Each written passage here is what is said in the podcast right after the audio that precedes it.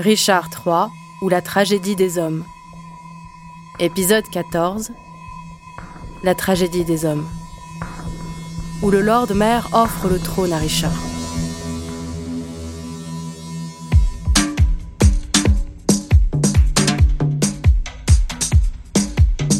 Sachez donc que votre faute est d'abandonner le siège suprême, le trône majestueux, le sceptre et l'office de vos ancêtres, la dignité due à votre fortune et à votre naissance, la gloire héréditaire de votre royale maison, à la corruption d'une souche flétrie.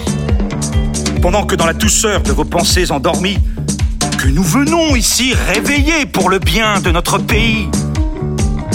Cette noble île n'a plus tous ses membres. Sa figure est défigurée par des palavres d'infamie, sa souche royale greffée d'ignobles plantes est presque engloutie dans le gouffre vorace de la noire inconscience et du profond oubli. C'est pour la sauver que, du fond du cœur, nous sollicitons votre gracieuse personne de prendre la charge et le gouvernement royal de ce pays.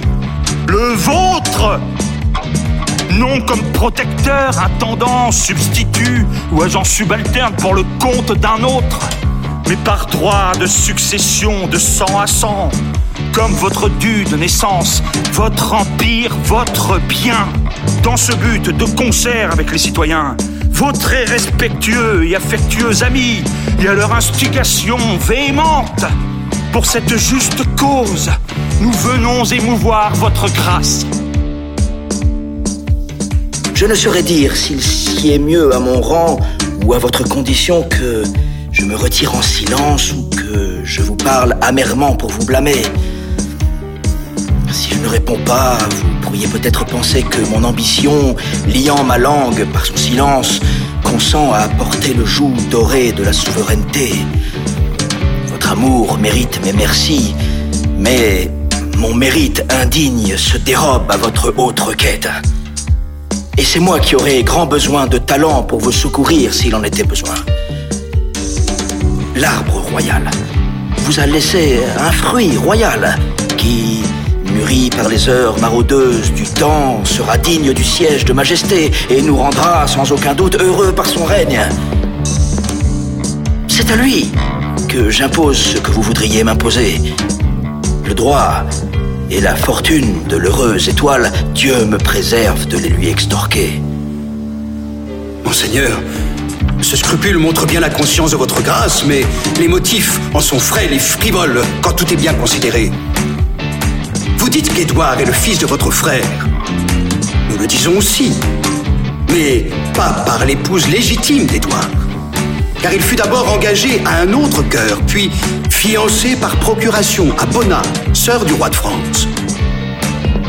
L'une et l'autre écartées, une pauvre quémandeuse a conquis et acheté son œil lubrique pour l'entraîner sur la pente abjecte de l'immonde bigamie. C'est d'elle, dans un lit illégitime, qu'il a eu Édouard, que notre courtoisie appelle le prince.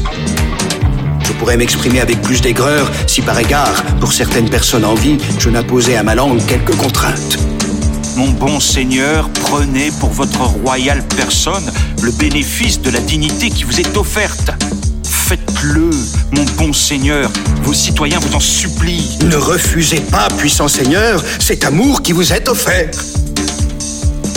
Hélas, pourquoi voulez-vous amonceler ce souci sur moi? Je ne suis pas fait pour la pompe et la majesté. Je vous en supplie, ne le prenez pas mal. Je ne peux ni ne veux vous céder. Si vous refusez parce que dans le zèle de votre amour, vous répugnez à déposer cet enfant, le fils de votre frère, eh bien sachez-le.